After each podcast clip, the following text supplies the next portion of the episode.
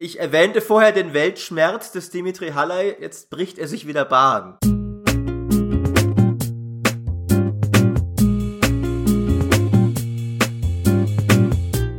Auch 2020 leben wir in einem Zeitalter der Videospielfortsetzungen, Remasters, Remakes und generellen Markendominanz. Große wie kleine Spieleserien bekommen Nachfolger und da unser Medium allmählich älter wird, gibt es Sequels, deren Ursprünge selbst erwachsene Spielerinnen und Spieler gar nicht selbst erlebt haben. Trotzdem ist Nostalgie einer der wichtigsten Treibstoffe in der Gaming-Welt doch manchmal landet eine Serie schlichtweg in einer Sackgasse. Die muss nicht schlecht sein, aber über solche Fälle wollen wir heute sprechen. Spieleserien oder auch Einzelfälle, die bitte, bitte keine Fortsetzung mehr bekommen sollen. An meiner Seite ist da natürlich ein Gast, der niemals eine würdige Fortsetzung bekommen kann, weil er viel zu einzigartig ist, Maurice Weber. Das hast du wundervoll gesagt. Ja, ich habe auch erst überlegt, ob ich wieder frech sein soll mit irgendwas von wegen ein Gast, der äh, auch schon sehr alt ist äh, oder alt wirkt, aber dann habe ich mir gesagt, ich bin so froh, dass du heute Bock hast, mit mir zu podcasten bei dieser Bullenhitze, dass ich äh, lieber lieb bin. Ich, ich habe auch tatsächlich mir jetzt schon einiges so ausgemalt, was du jetzt wohl sagen könntest, so ein Typ, der ja ewig nur in der Vergangenheit hängt, nostalgisch genau. gesehen und so. Ähm, ich weiß das sehr zu schätzen. Man muss ja immerhin auch sagen, die Bullenhitze ist so schlimm gerade nicht, wie sie sein könnte, weil wir ja beide daheim hocken. Das ist immer noch eklig, aber stell dir mal vor, wir wären jetzt in unserer Podcast-Kabine im Büro. Das stimmt, das haben wir echt diesen, dieses Jahr komplett umschifft. Das äh, ist halt so, dass das Glas, ich war halb voll, ist vielleicht gewagt zu sagen, was Corona angeht, aber eben selbst in, in, in schlimmen Dingen gibt's irgendwie so diese kleinen positiven Dinge, auf die man sich dann vielleicht konzentrieren ja, muss. Das ist echt wahr. Ja, Anstoßpunkt beziehungsweise Inspiration für den Podcast hier äh, entstammt tatsächlich einem anderen Podcast, nämlich den äh, mit dem Reinhard von, von äh, vom Gothic Remake, weil wir da durchaus unterschiedlicher Meinung waren, weil er meinte, er hätte schon Bock, äh, obwohl er das Remake gerade entwickelt, auf eine Gothic-Fortsetzung und ich war äh, da d'accord mit sehr vielen Fans und habe gesagt, nee, eine Gothic-Fortsetzung fände ich voll verkehrt. Einfach weil die Serie sich in meinen Augen mit Gothic 3 in eine Richtung entwickelt hat, wo ich einfach keinen vierten Teil mir wünsche ähm, und stattdessen es viel sinnvoller fände, da neu anzufangen und einfach eine neue Interpretation dieser Geschichte zu liefern, statt jetzt irgendwie sich zu überlegen, okay, denkt man sich Gothic 3 jetzt irgendwie weg, ignoriert man es oder sucht man eine Story, die irgendwie da noch anknüpfen kann, weil oft ist es ja gerade schwierig, wenn man eigentlich was Neues machen will und man hat diesen ganzen Storyballast. Auf jeden Fall dachte ich mir, ey, das nehme ich doch mal und mache daraus einen eigenen Podcast mit dir, Maurice. Und deswegen spiele ich dir den Ball direkt mal zu. Ähm, als jemand, der ja auch seit Jahren natürlich auf einen Warcraft 4 wartet und generell auf Fortsetzungen vieler alte Spiele wartet, wo willst du denn keine Fortsetzung haben? Also Warcraft 4 ist tatsächlich erstmal ein interessanter Punkt. Ich hatte jetzt ein anderes Beispiel im Kopf, da kommen wir noch dazu. Aber Warcraft hat sich ja im Grunde selbst eine Fortsetzung unmöglich gemacht. Weil es, also es wurde ja fortgesetzt, witzigerweise, halt in einem völlig anderen Genre, auf eine völlig mhm. andere Art und Weise. Aber ein Warcraft 4, das jetzt käme, müsste ja erstmal bedeuten, eigentlich, dass WoW aufhört weil du kannst ja eigentlich nicht eine Warcraft 4 Geschichte erzählen und nebenher läuft WoW weiter. Oder du sagst irgendwie, WoW läuft auf irgendeinen bestimmten Klimax durch, den spielst du dann in Warcraft 4 und dann geht's wieder in WoW weiter. Also man könnte es schon irgendwie sich hinkonstruieren, glaube ich, aber es wäre schon sehr komisch. Und dann ist ja auch noch so, dass halt es total albern wäre, aber wenn du jetzt Warcraft 4 hast und Warcraft 3, und jetzt Spoiler, äh, endet damit, dass Arthas sich zum ersten Mal auf diesen Eisthron setzt und dann fangen wir mit Warcraft 4 an, so, ja, nee, der, der ist schon vor drei WoW-Add-ons abgemurkst worden. Ähm, die Welt ist jetzt komplett anders. Es gab auch diesen Kataklysmus dazwischen und eigentlich nichts ist mehr so, wie du das vom Ende von Warcraft 3 noch in Erinnerung hast.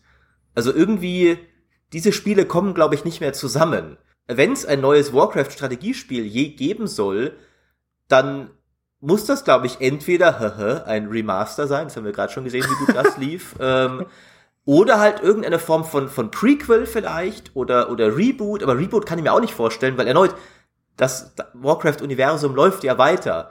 Also wenn, dann müsste man, ich weiß nicht, ich, ich, es würde mich interessieren, könnt ihr auch gerne in die Kommentare schreiben, wie könnte ein Warcraft 4 überhaupt noch funktionieren? Wo könnte es sich in die Story irgendwie so reinzecken, dass es auch eine coole, epische Geschichte erzählen kann, die ein Strategiespieler braucht, ohne irgendwie all dem anderen Kram in die Quere zu kommen. Was wäre denn mit einem Remake von Warcraft 1 oder 2? Also gerade Warcraft 1 hatte doch eine, eine relativ reduzierte Story, wenn ich mich recht erinnere. Das war ja dann Orks gegen Menschen. Ähm, könnte man das nicht einfach, wie es dann auch häufig gemacht wird, ja, also auch die, diese ganzen Star Wars Tie-Ins, die dann im Prinzip eine alte Story nehmen und da halt ganz viel Details reinpacken, ähm, könnte man das nicht machen, ohne dass das sich jetzt so groß im Konflikt sieht mit, mit äh, WoW?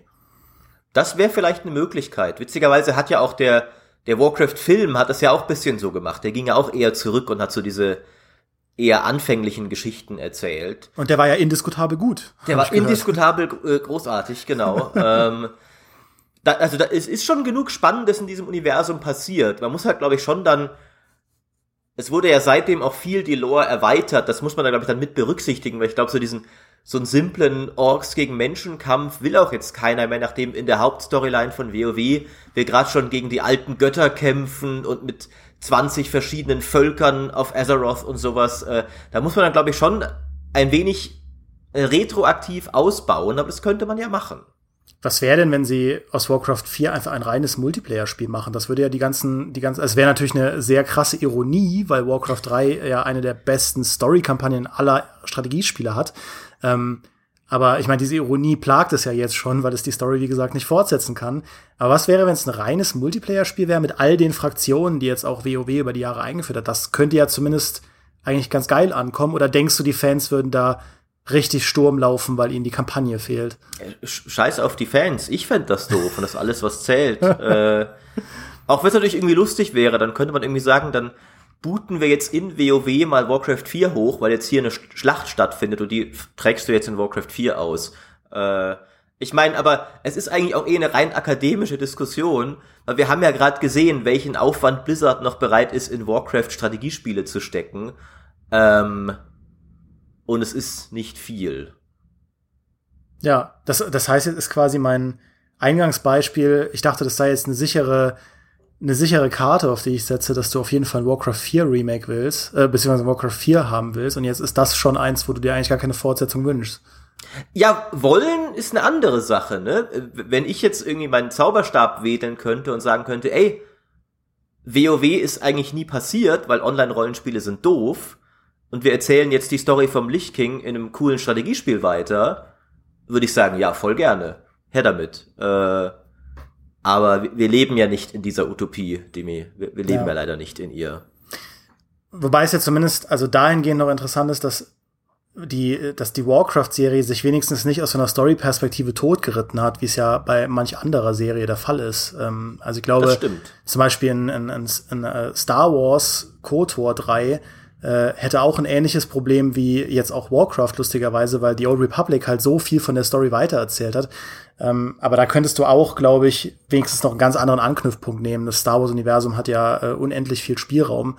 Ähm, aber zum Beispiel bei einem, also ein, ein Ding, wo ich mir auf keinen Fall eine Fortsetzung wünsche, ist bei Metal Gear Solid. Das ist, das ist eine Serie, wo ich der Meinung bin, das Ding war schon vor mehreren Teilen durch. Also ich finde, bei Metal Gear Solid 4 hätte sowas von Schluss sein müssen und äh, ich bin schon der Meinung, dass das Spiel ein sehr schwieriges Spiel war äh, und überhaupt auch nur am Rande überhaupt ein Spiel, weil es halt hauptsächlich ein Film war, aber ähm, das hat halt alle Fäden irgendwie zu einem Ende geführt und da hat so viel schon keinen Sinn ergeben. Diese Lore, äh, da kann man jetzt natürlich wieder geteilter Meinung sein, weil viele dann einfach sagen, nee, nee, Hideo Kojima, der darf machen, was er will, da darf man nicht mit normalen Kriterien rangehen, der ist ja ein Genie. Ich, ich höre auch schon die, die Serienfans aufschreien in den Kommentaren. Ja, das ist auch mein Ziel. Ich will einfach wieder nur einen Shitstorm haben hier. ähm, nee, aber ähm, ich bin der Meinung, Metal Gear Solid 4 macht an so vielen Punkten, da gibt es gar keinen Sinn. Äh, aber ich dachte mir, gut, das ist aber zumindest ein emotionaler Endpunkt für die Serie. Und dann kam danach aber noch Peace Walker, das dann noch mal ein altes Kapitel aufmacht.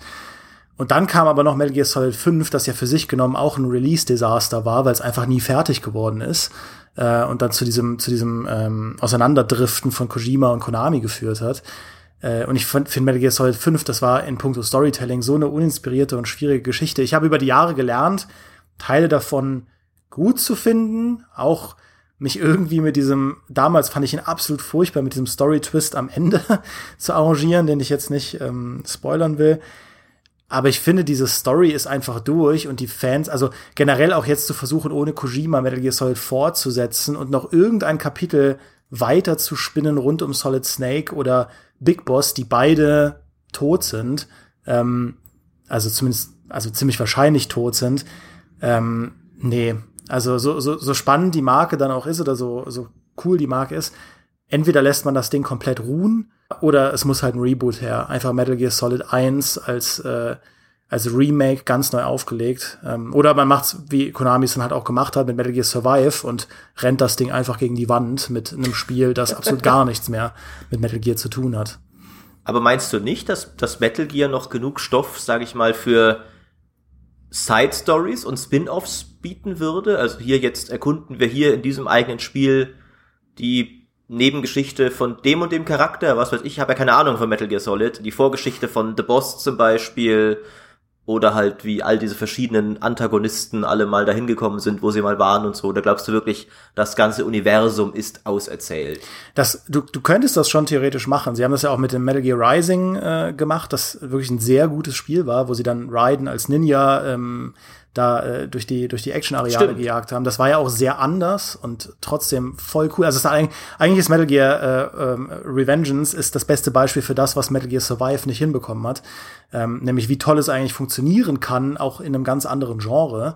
Äh, ich glaube nur, selbst wenn du jetzt hingehst und du machst diese Tie-In-Strategie mit einer Vorgeschichte von The Boss, das würden Fans durchaus spielen wollen. Ich glaube nur, du erreichst nie wieder diesen diesen Status, den ein neues Metal Gear Solid hatte, damals zu Zeiten von Metal Gear Solid 3, weil du immer nur irgendwie um die eigentliche Kernstory, die ja schon ein gigantischer Behemoth ist, du kannst eigentlich immer nur drumrum erzählen. Das hat ja Metal Gear Solid 5 auch schon gemacht, ja. Du, es musste irgendwie diese zwei, drei offenen Fragen, die nach Metal Gear Solid 4 noch da waren, es waren ja wirklich nicht viele, auch Fragen, die eigentlich niemand mehr interessiert haben, ja, äh, die nehmen und da halt ein ganzes Spiel reinpacken mit irgendeiner Story und dann ja, eben, dann, dann wurden dann Vorgeschichten erzählt zu, zu Psycho Mantis, die dann aber niemand interessiert haben, oder dass dann Volgin, der Boss aus Teil 3, der schon lange tot war, doch irgendwie überlebt hat, aber jetzt ein stummes Feuermonster ist und man denkt sich, warum? Also was, was gibt das der Metal Gear Solid Universum noch oben drauf? Und dann,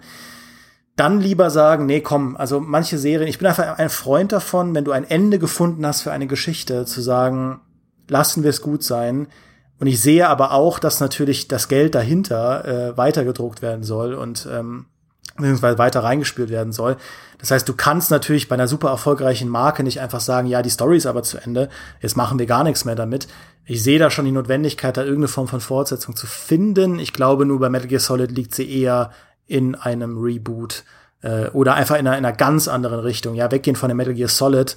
Ähm, und einfach eine andere Art von Geschichte erzählen. Vielleicht wirklich eine Science-Fiction-Geschichte in der Zukunft, ähm, also den Metal Gear Rising-Ansatz weiterverfolgen oder stattdessen mal irgendwie, weiß ich nicht, Metal Gear in, äh, im Zweiten Weltkrieg oder so. Das wäre dann mehr in Richtung von so einem The Boss Prequel, aber halt meinetwegen auch mal was ganz Neues. Also quasi von vorne anfangen, aber in einer anderen Ära, fände ich auch cool. Mhm. Ja, ich habe tatsächlich, also das erste Beispiel, an das ich gedacht habe, auch als du das Thema vorgeschlagen hast, ist ein ganz ähnliches wie Gothic. Ähm, eine Serie, von der viele Leute gerne eine Fortsetzung hätten, wo es aber eigentlich gar nicht so gut geht, weil man auch einen letzten Teil ignorieren muss, der halt nicht ganz so geil war. Und das ist Command Conquer. Mhm. Weil wenn du ein Command Conquer 5 machen würdest jetzt, du hast ja erstmal dieses unsägliche Command Conquer 4 vor dir, das sowohl vom Gameplay her als auch von der Story einfach alles falsch gemacht hat und das du komplett ignorieren müsstest, aber das kannst du ja eigentlich auch nicht machen. Und gleichermaßen sind diese Spiele auch alle inzwischen teilweise so lang her, du kannst ja auch nicht wirklich, also das spielt ja glaube ich auch bei Gothic vielleicht auch ein bisschen eine Rolle, dass man abseits von den leidenschaftlichen Fans von früher, du könntest ja heute nicht mit einem Command Conquer 5 ankommen und sagen, ja, wir knüpfen da an diese Strategiespiele von vor 10, 20 Jahren an, storymäßig, da geht's jetzt weiter wie schätzt du das denn ein? Ich habe ja jetzt nicht viel Ahnung von Command Conquer, aber ist denn äh, Command Conquer, also diese Tiberium-Serie, ist das denn ein, ein Story-Universum, wo den Fans da draußen auch wichtig wäre, dass, also wie quasi ein neuer Teil die Story weitererzählt? Oder wäre das eher sowas, wo man, äh, wo man halt sagen kann, ja gut, wir haben jetzt einen neuen Teil, da kommt dann meinetwegen Kane auch wieder vor, aber äh, das ignoriert im Prinzip einfach die Vorgänger. Das ist eine sehr gute Frage. Ähm, es ist, glaube ich, ein, ein Universum, wo den Leuten, sage ich mal jetzt, mehr das Universum und seine Atmosphäre und seine Figuren am Herzen liegen, als jetzt so der konkrete Storyverlauf. Weil, wobei der in, also in Command Conquer 3 zum Beispiel fand ich die Story ziemlich cool. Mhm. Also die war jetzt natürlich nicht Hochliteratur und so, ähm, aber ich hätte es dann schon blöd gefunden, wenn dann irgendwie das nächste Command Conquer gesagt hätte, das ignorieren wir jetzt, was da passiert ist. Äh, wir machen jetzt einfach irgendwie einen anderen Krieg irgendwie und geht halt. Und es war ja auch so bisschen so. Also Command Conquer 4, da war jetzt zum Beispiel, die Screen kamen gar nicht mehr vor und irgendwie alles war irgendwie weird und die ganze Geschichte ist komisch weitergegangen. Ähm, aber ich könnte mir schon vorstellen, dass bei Command Conquer niemand so traurig wäre, wenn du, wenn du es einfach rebooten würdest und sagen würdest, wir haben wieder hier, wir haben Kane, wir haben Tiberium, wir haben GDI und sowas, äh, lasst uns mal nicht mehr von den alten Spielen reden. Ich glaube, das wäre machbar. Will halt EA nicht, glaube ich, weil es kein Geld verdient. Man hat ja auch schon gesehen, der, der Versuch, den sie damals gemacht haben, war witzigerweise, was du dir für Warcraft 4 vorgestellt hattest, dieses neue Command Conquer, sollte ja, glaube ich, nee, sollte sogar Kampagnen haben, ich weiß gar nicht mehr, aber war erstmal eher so ein Multiplayer-Ding, was auch ans Generals-Universum angeknüpft hat, was eine komische Entscheidung ist, weil Generals zwar spielerisch sehr cool war, aber halt das lahmste Universum von allen hat, weil es gar nicht wirklich ein spannendes Universum ist. Mhm. Ähm, und da ging es wirklich mehr so, wir bringen das Gameplay von Command Conquer zurück, als jetzt irgendwie die Story oder die Figuren und so. Aber haben sie auch eingestampft dann.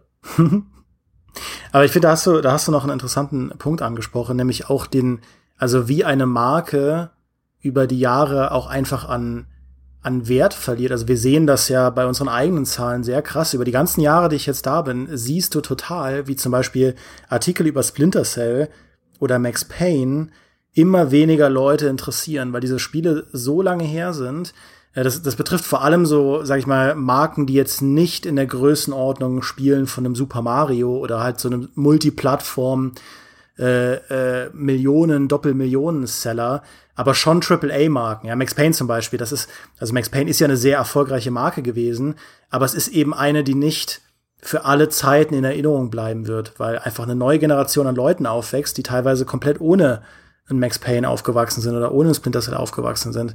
Ähm, und, und da finde ich, ist es dann auch schwierig zu sagen, man macht jetzt noch eine Fortsetzung. Also ein Max Payne 4 zum Beispiel zu entwickeln, ähm, wäre aus einer Story-Perspektive auch irgendwie blöd, weil ich der Meinung bin, dass Max Payne 3 die Serie sowieso storymäßig total ins Aus getrieben hat, auch wenn das Spiel gut war. Ähm, aber ich glaube auch einfach, sehr viele Leute würden sich sagen, aber Max Payne, was war denn da noch mal in Teil 3? Teil 3 war doch dieser Sao Paulo und worum ging es da noch mal in Teil 2? Und ähm, also ich glaube tatsächlich, das ist auch was, was du einfach mitbedenken musst, dass selbst wenn du dir alle Mühe gibst, eine Story weiterzuerzählen, du gar nicht mehr das Publikum hast, das sich für diese Art, diese Art von Fortsetzung interessieren könnte.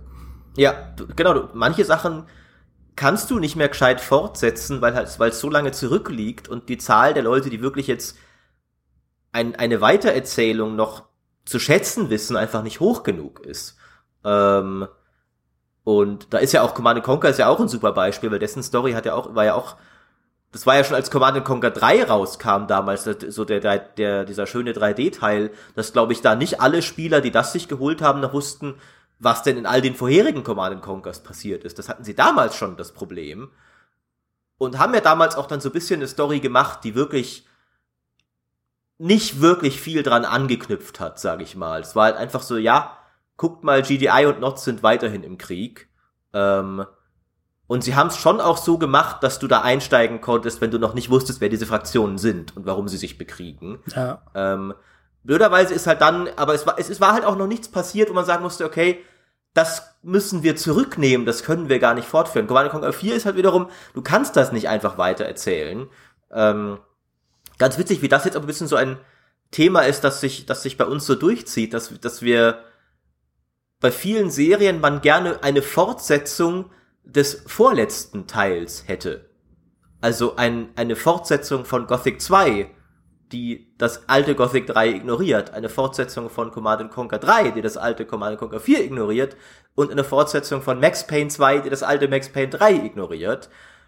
Was eine recht komische Forderung ist, weil wir ja damit auch kein kein Reboot wollen, sondern irgendwie so ein, ein Mittel-Reboot, so ein, man, man schneidet einen Teil der Serie ab und knüpft da dann so ein neues Klebeband dran, so.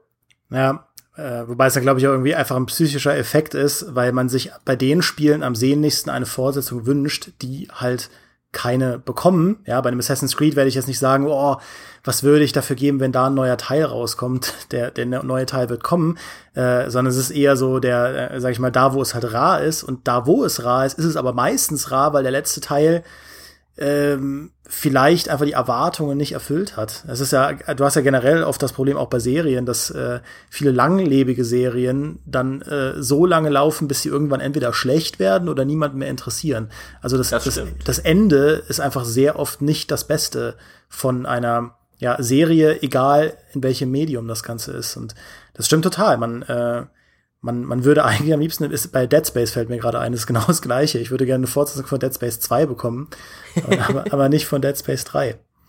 Ich glaube aber selbst Assassin's Creed gibt es durchaus Leute, die sagen würden, ich hätte gerne noch mal eine Fortsetzung so von Assassin's Creed 2 im weiteren Sinne. Also neuen ja. Abschluss für die Ezio-Trilogie. Ich glaube, es gibt durchaus auch Leute, die dem immer noch ein bisschen hinterher weinen, wie komisch ja, das ich, alles Ich auch. Ich, also ich würde mir am liebsten wünschen, Assassin's Creed würde einfach ein Reboot machen. Ähm, weil für die Vergangenheitsgeschichte wäre es doch Jacke wie Hose und die Gegenwartsgeschichte, um Gottes Willen. Also, was würden sie sich damit einen Gefallen tun, da nochmal komplett vorne an, von vorne anzufangen? Sie haben das ja sogar dann gemacht, regelmäßig mit ihren Soft-Reboots. Ja, eine Laila Hassan, die jetzt als quasi äh, neue oder als Erbin von Desmond Miles dann eigentlich mit dem ganzen anderen Bums nicht mehr viel zu tun hat, der vorher kam.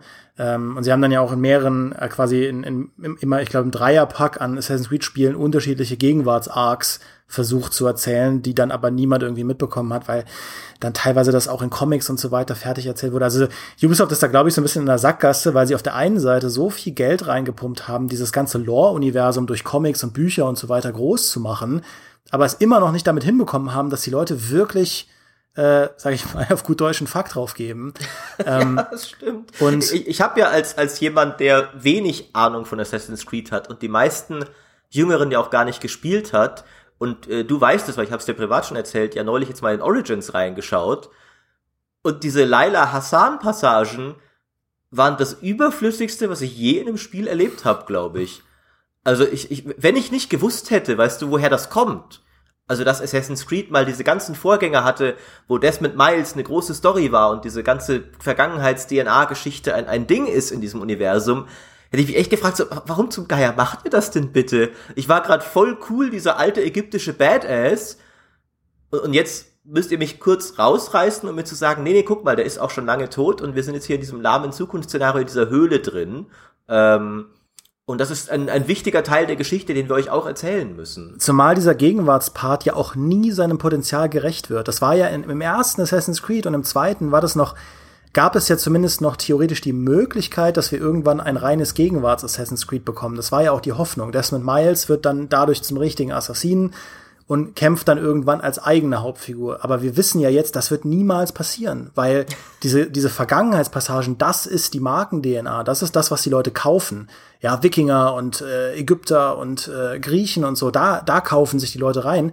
Ähm, das heißt, aus, aus einer Marketing-Sicht ist es eigentlich eine, eine, eine Nullnummer, da auf diese Gegenwartsgeschichte äh, draufzusatteln. Und deswegen glaube ich, wäre da in meinen Augen ein Reboot super, super wichtig. Sie haben ja schon gezeigt, dass sie bereit sind, die Serie auch komplett neu zu erfinden.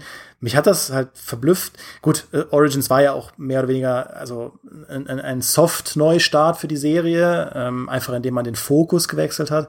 Ich glaube nur, sie würden sich wirklich einen Gefallen tun, diese, diese Gegenwartsgeschichte nicht weiter fortzusetzen. Auch der Film, ja, der Film, der ja jetzt als kanonisch behandelt wird, um Gottes Willen.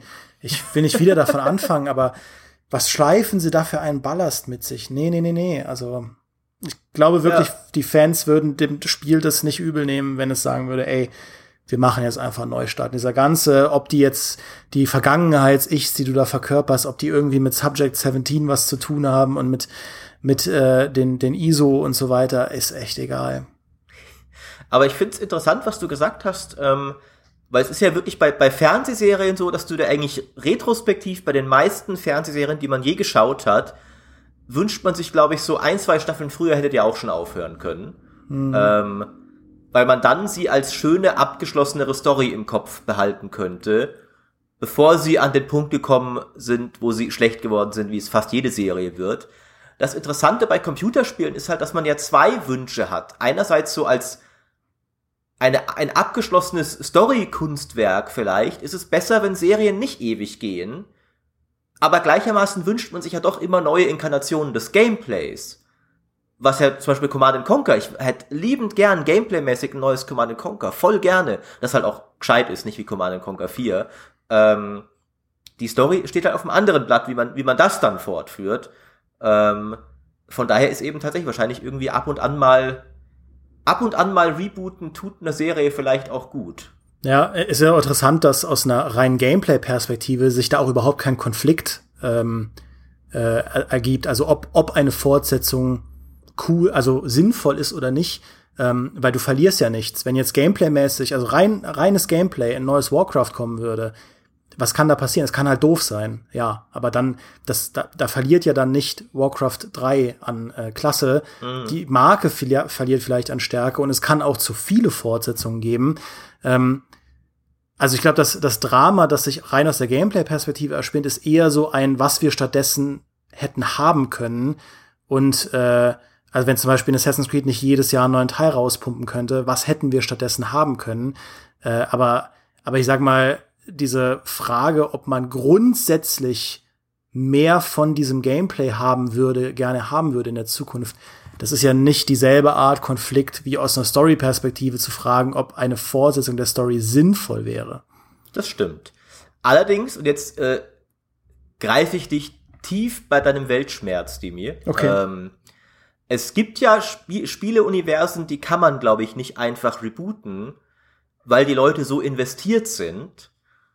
Und zum Beispiel Warcraft, ich glaube, wir können jetzt nicht einfach sagen, wir rebooten jetzt die Warcraft-Story und alles, was die letzten 20 Jahre passiert ist, ist weg. Denn, Demi, beschreib doch mal, wie du dich gefühlt hast, als der ganze alte Star Wars-Kanon in das Legends-Label verballert wurde, damit wir Romane über Phasma und Cantobite bekommen können. Ich glaube, der Cantobite-Roman hat dich persönlich härter angegriffen als mich, weil es absolut absurd war. Ähm, ich bin da, ich bin da hin und her gerissen, weil ich durchaus offen war für einen Neustart des Star Wars Universums, weil tatsächlich die, die Star Wars Legends auch an diesem Punkt war, wo du gesagt hast, okay, wir haben jetzt, weiß ich nicht, 30, 35 Jahre oder meinetwegen 20 Jahre, wo es dann auch verschärfter so war. Also seit Mitte der 90er oder Anfang der 90er, sagen wir mal so, haben wir halt so viele Comics, Spiele und sonst was gehabt. So viele ähnliche Geschichten erlebt von Jedi, die der dunklen Seite verfallen und Sith, die auf die gute Seite wechseln. Und Luke Skywalker hat Kinder und äh, Urenkel und äh, Han und Lea haben Kinder und das, also da war einfach schon sehr, sehr viel erzählt. Und dann dachte ich mir, gut, in diesem Expanded Universe, da ist ja auch viel Quatsch drin. Ja, also viele, viele Stories, wo man im Nachhinein sagt, ah, das passt nicht so richtig zusammen. Sie hatten das Problem ja auch bei den Clone Wars, dass es ein riesiges Arsenal an Clone Wars Comics gab und dann kam aber die Clone Wars Serie und dann mussten sie die gesamten Clone Wars Comics irgendwie, um das Canon zu halten, so quetschen. Das war quasi das erste Jahr oder so und danach geht dann die Clone, also hat halt nicht zusammengepasst. Dann dachte ich mir, okay, Disney geht jetzt hin und sagt, wir machen Tabula Rasa, wir fangen da von vorne an. Das kann ja cool werden. Wurde es dann halt nicht. Weil sie diesen riesigen Fehler gemacht haben, zu sagen, alles, was wir jetzt bringen, ist strikt kanonisch, was vorher nicht der Fall war. Legends war auch bevor es Legends hieß, hat George Lucas nie gesagt, ich behandle alle diese Begleitmaterialien so, als wären sie wirklich passiert, sondern die Filme und Serien überstimmen alles andere. Und im Zweifelsfall wird halt der, das Expanded Universe umgeschrieben, wenn ein neuer Film kommt. Disney macht das anders. Die sagen, jeder Comic und auch selbst die Story-Kampagne von Star Wars Battlefront 2 ist so passiert, dass äh, selbst die Filme theoretisch Rücksicht darauf nehmen müssten. Und das ist halt ein Riesenfehler, weil es in dem Umkehrschluss dazu führt, dass nur noch kleine Geschichten erzählt werden, weil man eben nichts verkehrt machen will langfristig, weil die Leute genau wissen, wie Fan Fandoms halt ticken und wie schnell man sich's ähm, versauen kann. Deswegen wird jetzt erst allmählich in den Comics erzählt, wo Kylo Ren überhaupt herkommt, ja, und wie der Böse geworden ist, weil jetzt ist egal, nach Star Wars 9 ist eh alles verbrannte Erde. ähm, und da haben sie sich halt aus so einer, aus so einer Marketing-Sicht einfach total in eine Sackgasse manövriert äh, und total die Flexibilität genommen. Und äh, ich glaube, ich, ich streife jetzt ab, aber um, um deinen Punkt aufzugreifen, ich glaube, du kannst einfach mit so einem Reboot Also wenn du halt sagst, wir streichen alles weg, was die Fans bisher geliebt haben, auch bei Warcraft zum Beispiel, boy, musst du liefern, um, um den Leuten klarzumachen, Das warum das die richtige. Du startest mit einer Fan-Community, die super skeptisch ist, ob das ein sinnvoller äh, Zug sein kann. Und du musst im Prinzip doppelt so genial einsteigen, als wenn du einfach sagen würdest, ja, wir machen was ganz anderes. Also wir, wir lassen die, die Warcraft-Lore so, wie sie ist und machen stattdessen bei StarCraft weiter oder so. Hast du denn auch Beispiele für Spiele, wo du sagen würdest, die sollten deswegen keine Fortsetzung bekommen, nicht weil irgendwie die Serie sich so an die Wand gefahren hat, dass man das nicht mehr fortsetzen kann, sondern weil sie im Gegenteil so perfekt als Kunstwerk für sich stehen, dass man gar nicht erst riskieren sollte, dass ein weiterer Teil das kaputt macht? Boah, da muss ich einen Moment drüber nachdenken. Das ist spannend. Hast du Ich habe witzigerweise ein Beispiel für ein Spiel, wo diese Gefahr bestand, aber meiner Meinung nach dann tatsächlich umschifft wurde, nämlich äh, Bioshock. Ah, es ja, gibt stimmt. eigentlich keine überflüssigere Fortsetzung als Bioshock 2, weil Bioshock 1 in sich abgeschlossen war, perfekt war, großartiges Spiel. Ich fand Bioshock 2 trotzdem irgendwie toll und habe mir dann hinterher wiederum auch gedacht, dass, weil so viele gesagt haben, auch so, ja, nee, man muss doch nicht und so, aber andererseits, wenn wir irgendwie jedes Jahr fünf neue Weltkriegsshooter rausbringen, warum sollte dann ein so geiles und einzigartiges Setting wie Rapture nicht noch Platz für ein zweites Spiel haben? Das hätte natürlich mega schief gehen können, vor allem, weil es ja nicht der gleiche Entwickler war. Und du hättest sehr leicht diesem Spiel nicht gerecht werden können. Es gibt auch viele, die sagen, Bioshock 2 war nicht so toll. Ich fand's richtig gut. Ich fand, es hat sogar viele Sachen besser gemacht als der erste. Äh, es hat natürlich nicht mehr diesen Neuigkeitsfaktor, sage ich mal. So, boah, guckt euch diese, diese coole Idee an, so eine Unterwasserstadt, wo ungezügelter Kapitalismus herrscht. Habe ich ja noch nie gespielt, sowas. Ne, habe ich ja schon mal gespielt jetzt, aber war trotzdem toll. Wie würdest du es denn einschätzen bei äh, Life is Strange? Da warst du ja auch sehr kritisch beim zweiten Teil. Ist das auch so ein Spiel, wo du gesagt hast, der erste Teil oder die erste Staffel hat es eigentlich so perfekt abgeschlossen, dass keine Fortsetzung notwendig ist? Oder war das einfach nur Storytelling, das dem Original nicht gerecht wurde? Ja, es, es, sie haben es ja tatsächlich in dem Fall sogar so gemacht, dass sie gesagt haben, wir erzählen eine neue Geschichte, die gar nichts, also es gab dann ein, zwei so Easter Egg Crossover Dinger, aber hatte sehr wenig mit dem Original zu tun. Und das war, glaube ich, auch die richtige Entscheidung, weil also Life is Strange, das erste, das ist ja auch wieder schwierig, ne, wenn, wenn du fortsetzt, allein schon, weil es ja zwei unterschiedliche Enden gab. Das ist ja auch ein Grund, warum viele Spiele sich schwer tun mit Fortsetzungen, also gerade so in dem, im Rollenspielbereich, ähm, weil es ja gar nicht von beiden weitergehen kann. Da musst du hinterher den Leuten sagen, was kanonisch war. Also Life is Strange hätte man, glaube ich, nicht in Spieleform fortsetzen sollen. Haben sie auch nicht. Life is Strange 2 war ich eigentlich voll an Bord, so von wegen eine neue Geschichte mit, mit ähnlicher, mit so mit ähnlicher DNA, sag ich mal. Die ist dann nur nach einer sehr starken ersten Folge irgendwie so abgedriftet, diese Geschichte, und so gegen die Wand gefahren worden. Ähm, glücklicherweise hat diese Fortsetzung aber, finde ich, dem Original nicht geschadet, weil es eben ein eigenes Ding war. Also ich gehe jetzt nicht zurück und spiele Life is Strange 1 denke mir so, ah, ich weiß ja schon, dass das Zweier schlecht wird, sondern das ist halt eine eigene Geschichte. Und das Einser ist immer noch für sich unangetastet. Und sie haben es sogar geschafft, auch da wieder ein anderes Studio, wo ich gar nicht eigentlich für am Start war. Sie haben ja ein anderes Studio ein Prequel machen lassen.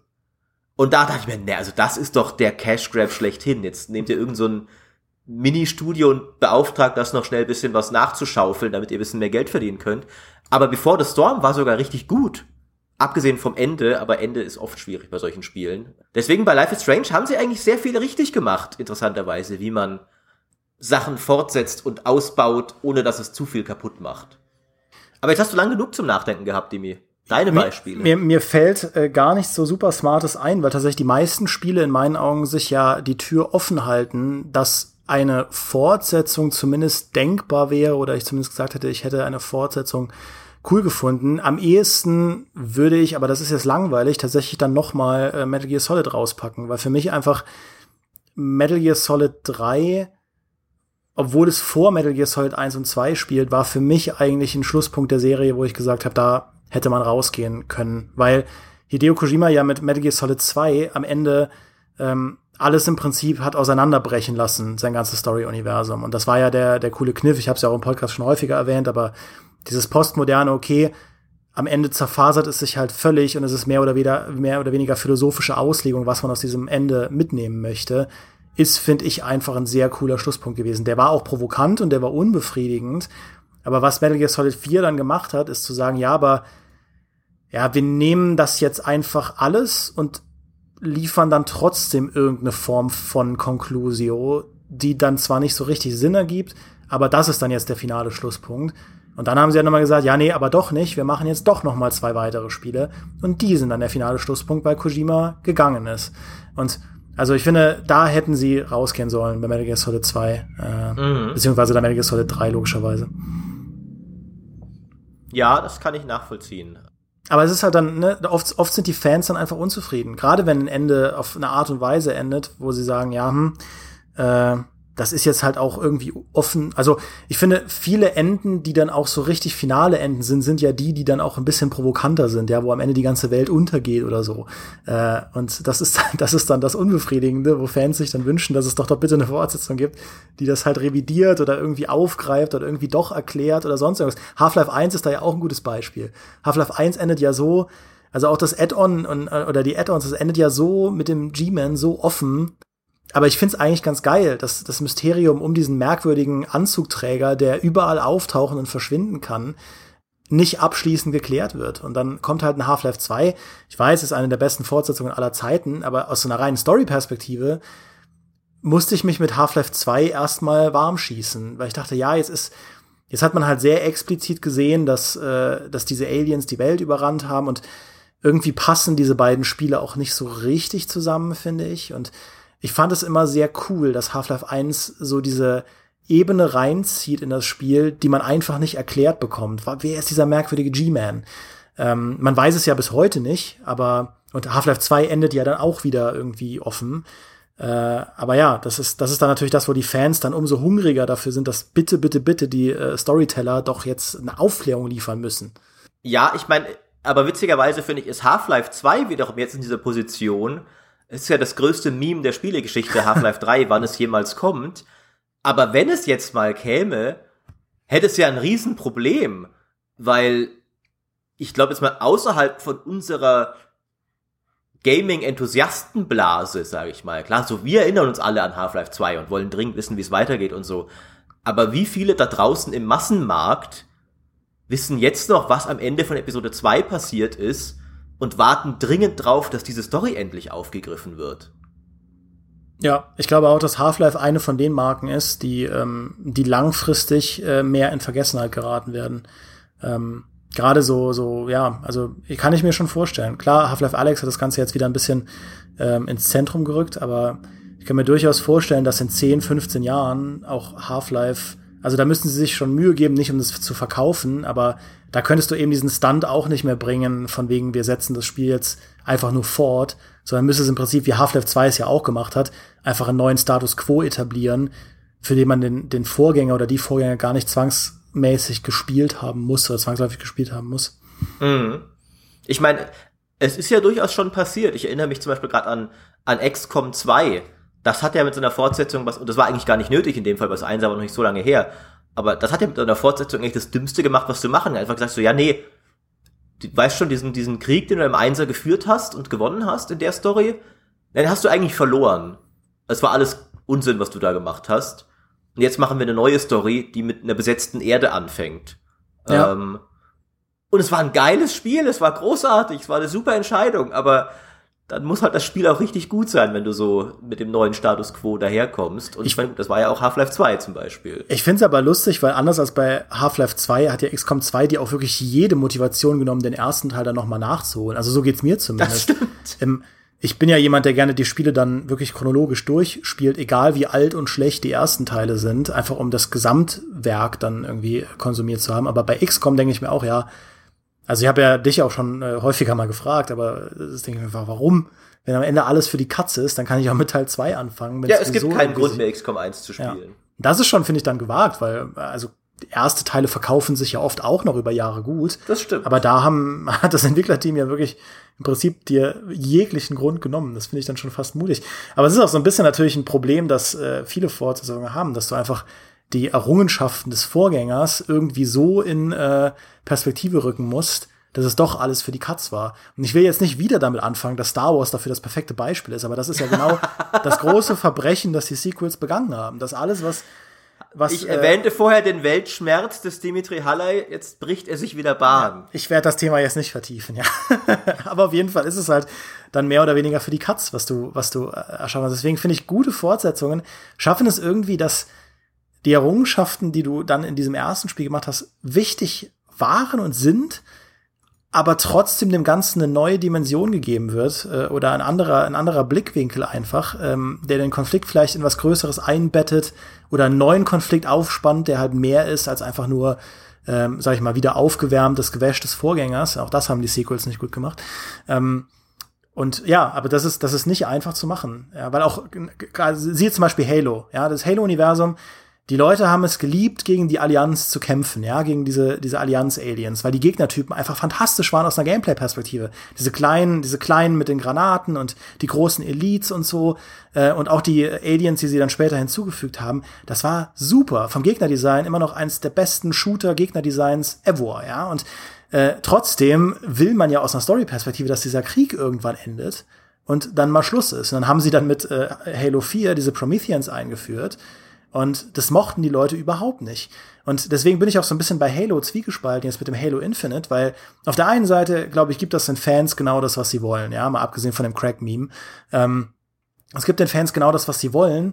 Auf der anderen Seite denke ich mir, ja, es gibt den Fans halt genau das, was sie wollen. Halo Infinite sieht bisher aus wie Halo 1 aussehen würde, wenn man das jetzt, also wie diese Unreal Engine 4 News, über die sich die Leute immer lustig machen. Ja. ähm, es sieht halt aus wie Halo 1 in zeitgemäßer Grafik und Halo 4 und 5 haben sich zumindest getraut, wirklich mal einen anderen Weg zu gehen und zum Beispiel sogar die Bücher mit zu integrieren in ihre Story. Das haben die Fans nicht angenommen und das, das war auch oft einfach nicht gut. Aber 343 hat da echt viel anders machen wollen und ähm, jetzt mit Halo Infinite merkst du, sie wollen jetzt in erster Linie den Fans geben, was sie wollen. Weil das Ding halt ein 10 Jahre Service-Game sein soll. Das muss zum Release knallen, damit die Leute an aufspringen. Und dann muss es den Content liefern, damit die Leute an Bord bleiben. Verstehe ich aus einer Marketing-Perspektive total. Auf jeden Fall, die Leute wollen halt gegen die Allianz-Aliens kämpfen. Deshalb sind das jetzt wieder die Gegner, gegen die du kämpfst. Wo ich mir denke, ja, aber Come on, ja, also. Ja, aber es sind doch die Banish, die sind doch völlig anders, die haben Stacheln. Eben, genau das. Das war ja auch, das war ja auch in äh, Halo Wars das Ding, ja. Halo Wars 1 findet in diesem Allianz ähm, äh, UNSC-Krieg statt. Super cool. Und in Halo Wars 2, wo die Story irgendwie weitererzählt werden muss, äh, taucht dann dein, dein Schiff aus der Versenkung auf und kämpft dann wieder gegen Allianz-Aliens. Nur sind die jetzt aber Teil von diesem Warlord, der der aber auch böse ist. Und deswegen fühlte sich der Konflikt in Halo Wars 2 für mich viel, viel äh, belangloser an als in Halo Wars 1, ja, weil es irgendwie spielmechanisch, glaube ich, das war, was die Leute wollten, aber storymäßig dachte ich mir, ja, okay, same, same. Mhm.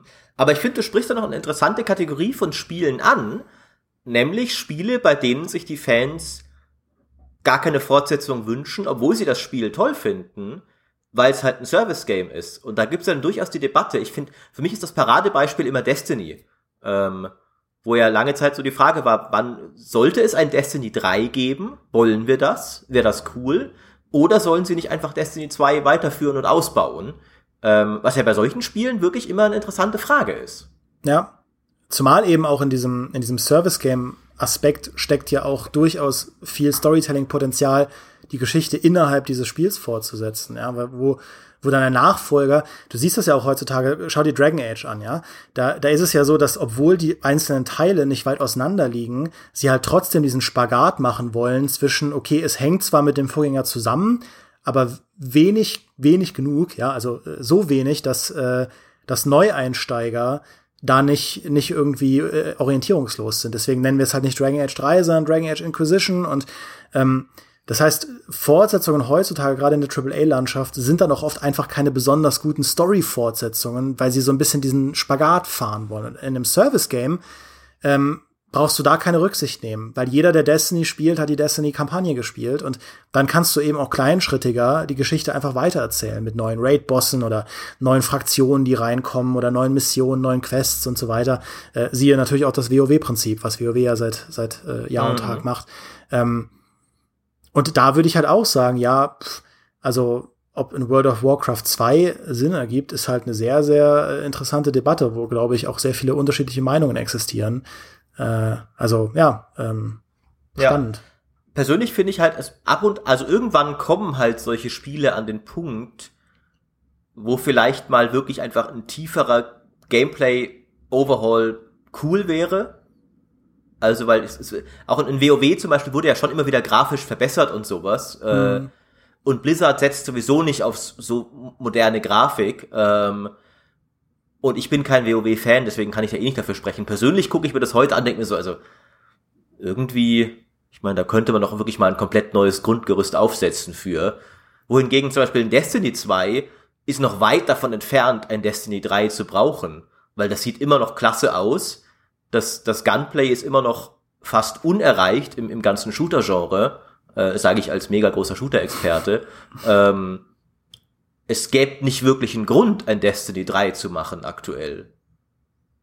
Ja, ist auch was, was ich äh, zum Beispiel bei äh, Halo sage, und ich habe das ja schon häufiger gesagt, sie hätten das, was sie jetzt mit Halo Infinite machen, hätten sie einfach schon vor acht, neun Jahren machen sollen, ähm, als Fortsetzung von Halo 3 oder äh, so, dass sie sagen, oder Halo, Halo Reach, ähm, dass sie sagen, okay, ihr wollt halt gameplaymäßig diesen Krieg gegen die Allianz, dann geben wir euch jetzt halt ein Service-Game, wo eher kleinschrittig sich die Story weiterentwickelt, aber schon irgendwie und dann habt ihr da diese Spielwiese und könnt euch da halt ausleben, statt diesen Drang zu haben, dass mit jedem neuen Teil die Story halt auf eine substanzielle Art und Weise weitererzählt werden muss. Da werden mir jetzt wahrscheinlich auch viele Halo-Fans widersprechen, aber wäre zumindest was gewesen, wo ich sage, ja, wäre sinnvoll gewesen. Aber es stimmt, stimmt, was du sagst. Irgendwann ist halt dieser Punkt erreicht, wo man sagt, gut, jetzt Jetzt könnt ihr eben auch nur noch so viel machen, ohne beispielsweise eine komplett neue Open World entwerfen zu müssen, weil die alte Open World sich einfach echt langsam totgeschaut hat. Das war jetzt auch irgendwie, es gab jetzt auch wieder ein Leak oder ein Leak, äh, ein Gerücht zu äh, GTA Online,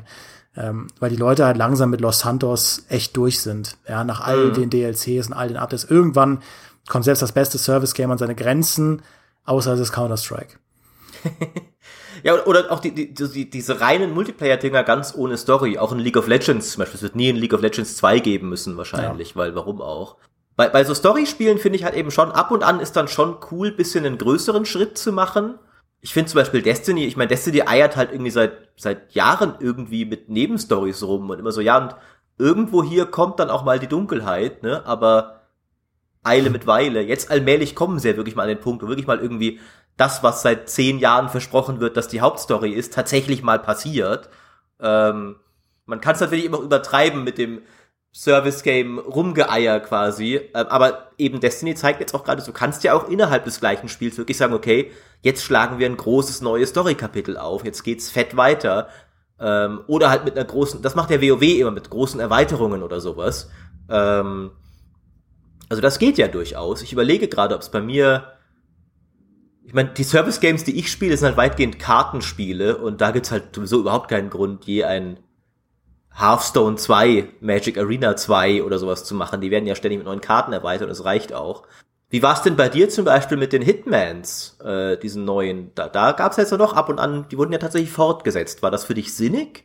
Oder hätte man auch einfach sagen können, das ist alles ein Hitman-Plattformspiel und es kriegt halt ständig neue DLCs? So haben sie es ja ursprünglich auch konzipiert. Ähm, es hat dann nur nicht funktioniert. Also diese ja. die die Hitman-Episoden-Geschichte, das ist ja ein sehr spannendes Kapitel für sich, einfach weil sie es erst ja irgendwie in zwei Teilen rausbringen wollten und dann stetig erweitern. Und ursprünglich sollte ja Hitman 2 eigentlich eine Staffel 2 werden. Und dann haben sie aber gemerkt, okay, das verkauft sich einfach viel schlechter, weil die Leute das, also zu wenige Leute sind schon bei Hitman 1 an Bord gewesen, als dass wir jetzt eine Staffel 2 verkaufen können. Verkaufen wir es lieber als Komplettfortsetzung, auch ohne Episodenformat und jetzt bei Hitman 3 behalten sie das ja bei. Aber tatsächlich Hitman ist ein, ähm, also Hitman ist so auch, auch das Hitman 6, also quasi Hitman, das Reboot jetzt von 2016, ist ja eine Story-Fortsetzung der vorherigen Hitmans, wo ich auch denke, das wäre nicht notwendig gewesen. Also so, so sehr ich äh, die Hitmans früher mochte, storymäßig war das auch wieder so ein Ding, wo einfach der Gaming-Markt ähm, sie gezwungen hat, immer mehr verrückte Sachen zu machen. Ähm, Hitman 4 hatte Blood Money, das viele ja für das Beste halten, hatte so eine abstruse Story mit so weirden Charakteren und Hitman Absolution, das schwarze Schaf, das ja dann dem, dem Mainstream äh, sich äh, anbiedern wollte. Äh, die Story war noch viel absurder mit irgendwelchen SM-Nonnen, die dann ähm, ja, völlig bekloppten Kram machen und auch so Charakteren, wo du denkst, was, was seid denn auch Gott, um Gottes Willen? Ja, wo du auch nicht wusstest, ist das jetzt Humor oder, oder ist das einfach nur schlecht? Und dann bringen sie halt Hitman 6 und das ist ja so eine Art, auch wieder so eine Art Soft-Reboot gewesen. Es setzt irgendwie die Story fort, aber dann doch nicht so richtig. Ähm, da hätten sie auch genauso gut sagen können, okay, das ist ein Neuanfang. Gleichzeitig äh, hat dann die, die Staffel 2 ja doch irgendwie eine Verbindung geschlagen zu der Ursprungsgeschichte von Hitman, also im allerersten Hitman 1, weil ja äh, 47 eigentlich ein Klon ist und so. Und es hat das so ein bisschen in Frage gestellt, was ich dann sehr spannend finde. Ähm, da wird man jetzt erst in Hitman 3 erfahren, was da im Detail dahinter steckt. Also ist es auch, auch Hitman ist eine der Serien, wo ich sage, hm, da könnte man mal von vorne anfangen. Aber dadurch, dass für die meisten Leute sowieso das Gameplay die Hauptrolle spielt, ist es auch egal. Also, ja. solange halt coole neue Hitman-Missionen rauskommen, ist, glaube ich, im Endeffekt egal, ob das jetzt im Rahmen von einer Fortsetzung passiert, die storymäßig was fortsetzt oder die auch im Rahmen von einer Episode erscheint oder so. Ja, ich, ich glaube doch auch. Ähm, aber das ist ganz interessant, dass es eben durchaus Spiele gibt, wo die Frage mehr oder weniger irrelevant ist. Aber eine Sache, eine, äh, lass uns vielleicht zum Schluss noch so ein ein Ding bringen, wo wir uns vielleicht eine Fortsetzung mehr als alles andere wünschen, aber es einfach sehr schwierig zu machen ist. Äh, das habe ich jetzt einfach nur gesagt, weil mir da sofort was einfällt. ähm, ich will nur einmal, einmal noch eine Lanze brechen dafür, wie sehr ich mir seit äh, gefühlt 20 Jahren eine Fortsetzung zu Legacy of Kane wünsche. Ich würde alles dafür geben, dass die Legacy of Kane Serie fortgesetzt wird. Ich habe auch gesehen bei Steam, äh, sie bekommt sogar einen geistigen Nachfolger, nämlich Dead House Sonata, äh, was so ein blöder Titel ist. Aber könnt ihr mal, könnt ihr mal schauen bei Steam. Das setzt tatsächlich, also es sieht sehr Blood Omen 2 mäßig aus, aber das ist auch eins der coolsten Vampir-Universen gewesen. Äh, quasi auf Augenhöhe mit dem äh, Vampire the Masquerade-Universum. Weil es in diesem Universum einfach nur schlechte, böse Wesen gibt und schon mit dem allerersten Teil, also der allererste Teil, der ja einfach nur so ein 2D Zelda-Klon war, aber halt in einem Dark Fantasy-Universum. Da steckt so viel gutes Storytelling drin, was dann auch die Nachfolger aufgegriffen haben und dann auch das Soul Reaver, das Legacy äh, of Kane 1 Soul Reaver, ähm, hat dann wiederum die Story komplett rumgedreht und der Protagonist der ersten Teile ist dann plötzlich der Bösewicht und du bist aber selbst ein Wesen, das von ihm aufs Grausamste gefoltert wurde und keinen Unterkiefer mehr hat und bist so eine Art, so ein Mix aus äh, Todesengel und Halbvampir und so. Also es war so viele verrückte Ideen und ich glaube, jeder, der es gespielt hat, hat es geliebt, weil es sein, aus, aus Storytelling-Perspektive seiner Zeit weit voraus war. Und dann kam der letzte Teil, glaube ich, ich weiß gar nicht, 2003 oder so. Das ist ähm, ewig her, ja. Ist ewig her und dann war ewig nix. Äh, es sollte ja fortgesetzt werden, aber das ist dann immer wieder äh, quasi im Sande verlaufen, weil es auch einfach eine schwierig zu verkaufende Serie ist. Und dann gab es irgendwie dann ein DLC für diese ähm, Top-Down Tomb Raider Spiele, wo dann mein Fanherz wieder geschlagen hat, weil man da Kane spielen konnte. Und dann gab es ja das Nosgoth, das Multiplayer-Spiel, wo ich dachte, nice, eines der besten Story-Universen aller Zeiten und ihr setzt es als reines Multiplayer Free-to-Play-Spiel fort. Das ist das ist richtig gut. Das, glaube ich, ist auch eine sinnvolle Sache gewesen und es wurde dann natürlich ein paar Jahre später eingestellt. Ähm, und ja, und jetzt sitzen wir hier und haben nichts. Aber, aber es wäre auch mittlerweile nahezu unmöglich, einfach fortzusetzen, weil niemand sich mehr an die Story erinnert. Die Story aber auch so konfus und und äh, komplex ist, du musst da im Prinzip voll die Ahnung haben, um das jetzt verstehen zu können, wenn es eine richtige Story-Fortsetzung gäbe, mit Zeitreisen und allem drum und dran. Ähm, das heißt, du müsstest jetzt eigentlich schon wieder mit einem Reboot kommen und es ist so schade. Hat er es denn wenigstens ein einigermaßen taugliches Ende. Nee, es war das, off das offenste, ah. offenste Ende überhaupt. Das ist so schlimm. Ich hätte so gerne eine Fortsetzung davon. ja, das, das finde ich auch immer besonders schlimm und dann, äh, für mich ist gerade wieder eine schöne Gelegenheit, wieder einen, einen alten Klassiker zu erwähnen. Habe ich heute schon Tyranny erwähnt? Ich glaube noch nicht. Nee, heute noch nicht. Und dann können wir doch mal, äh, und in dem Fall aber durchaus mit einem negativen, mit einer negativen Konnotation weil Tyranny für mich hier stellvertretend für eine sehr nervige Art von Spiel steht. Der Art von Spiel, die ein bisschen zu optimistisch ist, dass sie bestimmt eine Fortsetzung kriegen wird.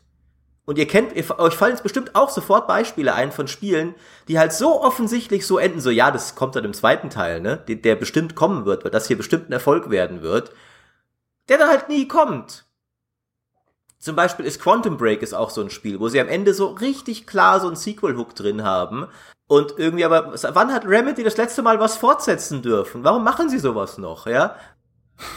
Stimmt. Alan, Alan, Wake ja auch, ja. Alan Wake auch, richtig. Und ja. äh, Control habe ich noch nicht durchgespielt. Das äh, spiele ich gerade so ein bisschen immer mal wieder zwischendurch. Und, und, und nie dürfen sie es fortsetzen. Ist, ist ja auch ungerecht. Also muss man ja mal sagen, ich mag ja Remedy, habe alle ihre Spiele genossen. Äh, ich würde mir ja wünschen, dass sie dürften, dass sie auch ein Alan Wake 2 hätten machen können und dass ein Quantum Break 2 sie hätten machen können und so. Ähm. Aber Tyranny ist jetzt halt auch für mich ein Beispiel, wo ich wirklich gern, ich hätte gern einfach mehr in dieser Welt, weil das so ein cooles Setting war. Ich hätte gern diese Story die offensichtlich nicht, also nur die erste Hälfte einer Story war, gerne zu Ende erlebt und ich würde gerne ein Sequel dazu haben. Es wird offensichtlich nie passieren, weil das Ding kein Erfolg war. Und solche Spiele gibt's halt wie Sand am Meer. Ähm, und es ist eine Sache, es ist ja schade, wenn einfach ein gutes Spiel kein Erfolg war und dann nicht fortgesetzt wird. Zum Beispiel fällt mir da noch Battle Realms ein. Hätte ich liebend gern ein Battle Realms 2. Ähm, das müsste auch nicht groß storymäßig irgendwie anknüpfen. Einfach wieder sagen, hey, wir sind halt ein Strategiespiel in dieser coolen asiatischen Welt. Hier bekriegen sich vier Clans. Du musst ja nicht unbedingt dafür wissen, dass sie sich davor auch schon mal bekriegt haben. Ähm, aber Battle Realms hatte wenigstens an, an, also das war, hat okay geendet. So, das steht gut für sich, hatte eine coole Story-Kampagne. Ist eher so aus Gameplay-Gründen schade, weil ich gerne ein weiteres ATS, das so ist wie Battle Realms hätte. Aber es gibt halt eben auch die Spiele, die halt enden, wo du merkst, dass, also wie ja offensichtlich Soul Reaver auch war, ne? Da, da, das war noch nicht alles. Da muss eigentlich noch was kommen und dann kommt es nicht. Ja. Und das ist ganz schlimm. Aber nie im Leben wird es jemals eine Tyranny-Fortsetzung geben. Genauso wenig es wahrscheinlich jene Battle Rams-Fortsetzung geben wird. Ich weiß noch, wie, wie schmerzhaft 13 für mich war, dieser Comic-Shooter von Ubisoft äh, von äh, 2003, ähm, der ja auf dem Comic basiert. Auf jeden Fall, da, da ist ja der, ist, das ist ja ähnlich wie Jason Bourne, du erwachst ohne Erinnerung auf bist aber ein trainierter Killer und äh, dir wird im Prinzip gesagt, du hast den Präsidenten umgebracht und du jagst dieses ganze Spiel diesen Geheimnissen hinterher. Ähm, und die Story war auch wirklich cool von dem Spiel. Ich war da wirklich äh, sehr invested, ja. Und dann ganz am Ende, im absoluten Cliffhanger, findest du dann raus, wer der wahre Killer ist. Und dann endet das Spiel. Oh. Quasi at Gunpoint endet das Spiel. Ich denke, das, das, kann, das kann nicht euer Ernst sein. Ihr müsst doch schon damals gewusst haben, dass es niemals eine Fortsetzung geben wird. Und jetzt kommt da zwar das äh, Remaster raus, aber das wird dieses Problem nicht lösen. Äh, ich, war, ich warte seit 17 Jahren auf einen Abschluss dieser Geschichte. das, ist, das ist sehr schade. Ja. Äh, also ich glaube, diese, diese offenen Cliffhanger ist ja bei Half-Life genau das gleiche. Ich glaube, das macht die Leute wahnsinnig. Ja, ich finde ähm, sie halt aber auch bei, bei Spielen noch mal ein bisschen dreister als bei Serien, weißt du? Weil bei Serien ist halt dann so, nächste Woche geht's weiter. Und eigentlich jetzt nicht mal mehr das heutzutage, weil in der Regel wird ja alles auf einmal auf Netflix veröffentlicht. Und dann ist halt schlimmstenfalls, okay, nächstes Jahr in Staffel 2 geht's weiter. Es kann auch da passieren, dass natürlich eine Serie nicht fortgesetzt wird und dann hast du halt Pech gehabt. Ähm, aber Spiele dauern ja noch mal länger. Und, und dann ist irgendwie, ja, in drei, vier Jahren geht's vielleicht erst weiter. Und dann darfst du noch die ganze Story im Kopf haben. So, ja, schon mal vor, jetzt kommt ein 13.2 raus. So von wegen, ja, weiß ich noch genau, was im Einser passiert ist. Ja, also fast wie bei äh, Büchern, ne? wie bei Game of Thrones. Das musste jetzt noch sein, weil ich deinen Star Wars Weltschmerz den Finger in die Wunde gelegt habe. Ich wollte es eben schon bringen als Beispiel, als du kamst mit Destiny, wo dann die dunkle Bedrohung irgendwann nach zehn Jahren kommt, und dass mich das erinnert an den Winter, der dann irgendwann kommt. Und als er in der Serie dann da war, das war ja dann auch dann cool am Ende, ne? Ja, ja, das ähm, Game of Thrones ist auch so eine Sache, wo ich meine, es ist ja kein Spiel, deswegen ist ja auch abgeschlossen, aber ich, ich äh, äh, kleine Anekdote dazu. Ich habe gestern war ich bis vier in der Nacht wach und habe mir Poster zusammengekauft, weil ich meinen äh, meinen Arbeitsplatz bisschen dekorieren will, damit der mein Homeoffice Arbeitsplatz, wenn ich vor der Kamera sitze, nicht mehr so langweilig aussieht. Und ich habe halt so ein bisschen eine Liste gemacht, wovon bin ich wirklich harter Fan?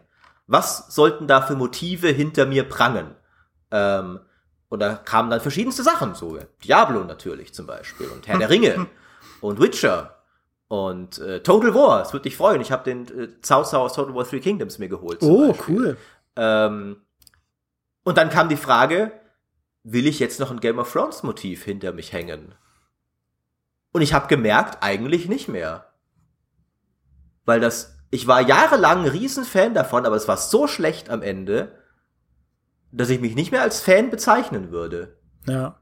Wie, wie Star Wars wie stand auch ein bisschen auf der Kippe, aber ich habe dann ein cooles Poster von Darth Revan gefunden und ich werde immer Fan von Darth Revan sein, egal was KOTOR danach alles für Crap gemacht hat. Ähm, aber das ist ja auch so ein Ding, ne? Darth Revan ist auch so ein Beispiel dafür, wie, äh, wie die Fortsetzung, beziehungsweise die Halbfortsetzung es dann in eine sehr schwierige Richtung entwickelt hat. Ja, KOTOR ist ja eh eine ganz komische Sache. Also KOTOR 2 war ja auch eine sehr komische Fortsetzung. Wenn auch für sich genommen super, vor allem wenn man es mit der, mit der Mod spielt, die den Content wiederherstellt. Ähm, und dann dieses komische Buch vom, vom Autor, das total doof ist mit der Story und dann in irgendeiner in irgendeinem Raid, glaube ich, oder sowas in, in Old Republic ganz, ganz, man kann Sachen auch wirklich auf die komischsten Arten fortsetzen.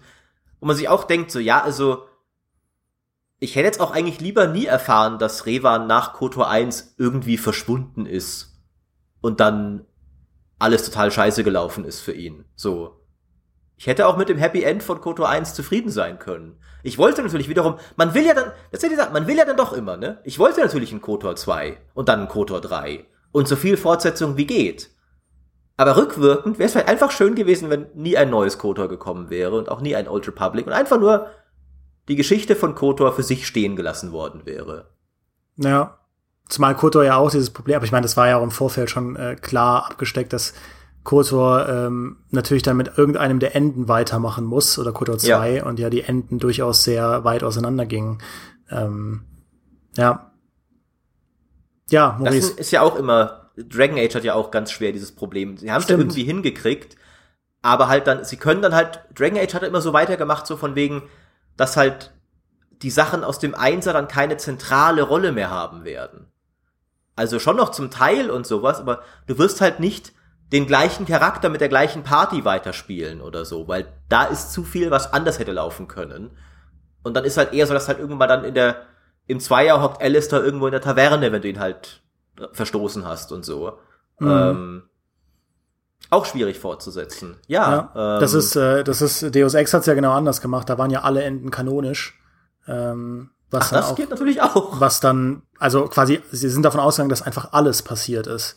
Ähm, obwohl diese Enden teilweise sehr, sehr auseinandergehen. Ja, du kannst die äh, Welt in ein äh, in ein zweites Mittelalter stürzen oder dich selbst zu einer Super-KI äh, weiterentwickeln. Und sie haben dann einfach gemacht, ja, quasi, warum nicht beides? Ähm, es gab noch ein paar, paar mehr Enden. Und äh, Deus Ex 2 war deshalb, also man muss eigentlich, eigentlich muss man seinen Hut ziehen, dass Deus Ex 2 es dann noch so gut, also so kohärent hinbekommen hat, daraus eine Fortsetzung zu machen. Ähm, die dann letztlich irgendwie niemand gebraucht hat.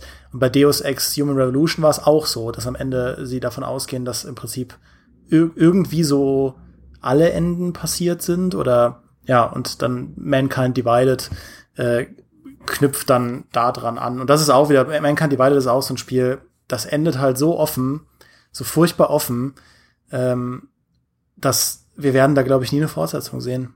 Nicht nach Cyberpunk. Never. Nie im Leben wird es ein neues Deus Ex geben. Das macht mich richtig traurig. Ja. Wo wir gerade bei Cyberpunk sind, würdest du dir ein Witcher 4 wünschen? Eins mit, mit Siri als Hauptperson auf jeden Fall. Es würde halt, hätte halt auch dieses Problem, dass äh, du im Prinzip Enden hast, die natürlich in The Witcher 3 sehr weit auseinandergehen. Aber ich fände die Idee so cool, wenn sie sagen würden, okay, äh, Siri fängt als, Achtung Spoiler, äh, Kaiserin von Nilfgaard an und wird dann aber zurückgerufen in ihre alte Welt in ihr altes Leben, Stimmt. um meinetwegen, weiß ich nicht, äh, Geralt zu retten oder so. Also ich würde auf jeden Fall kein neues Witcher mehr spielen wollen mit Geralt als Hauptfigur, weil ich finde, seine Geschichte ist einfach zu Ende und die hat auch ein gutes Ende gefunden. Äh, und ich will auch keinen kein äh, Witcher, das jetzt alles ungeschehen macht, was ich in den ersten drei Teilen erreicht habe. Mhm. Aber eins mit Ciri, wo sie ein neues, cooles Abenteuer erlebt und auch wo diese, diese Weltgeschichte rund um Nilfgaard und äh, rund um Nilfgaard und so weiter weitererzählt wird.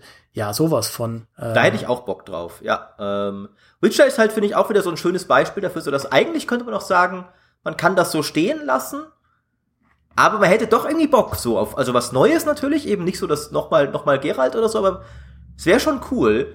Und ich meine, man könnte es ja durchaus mit den unterschiedlichen Enden einfach ein bisschen handhaben, wie, wie sie jetzt in Cyberpunk ja die Origin Stories machen. Dass du halt einfach, die erste Stunde ist halt anders, je nachdem, ob du Hexerin Ciri oder Kaiserin Ciri bist und dann passiert halt irgendwas, was dich in beiden Fällen in ein Abenteuer ruft.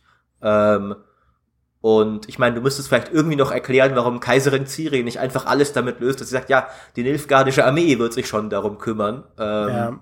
Ich, aber ich, ich könnte man so ja hinkriegen. Ich fände es nur aus so einer Gameplay- und Story-Perspektive so cool, einfach als Kaiserin anzufangen. Meinetwegen, ja. entweder musst du anfangs aus dem Palast fliehen oder du machst aus dem, aus dem Kaisertum sogar eine Gameplay-Mechanik. Also, da, da, da ließe sich ja so viel machen. Ähm, das fände ich Ja, ich meine, Pathfinder hat das ja so ein bisschen gehabt, dass du so mhm. eine halt so ein Königreich noch nebenher dir aufbaust und die Quest halt auch darum geht. Aber das wäre echt mal cool, wenn du halt wirklich so eine so eine Kriegerkaiserin spielst, die halt man muss halt irgendwie ein bisschen in der aber ich meine, Ciri ist ja besonders genug, dass man auch begründen könnte, warum jetzt sie persönlich kämpfen muss, obwohl sie Soldaten hat, weil es halt irgendwas gibt, was nicht von normalem äh, nilfgaardischem Stahl beigekriegt werden kann.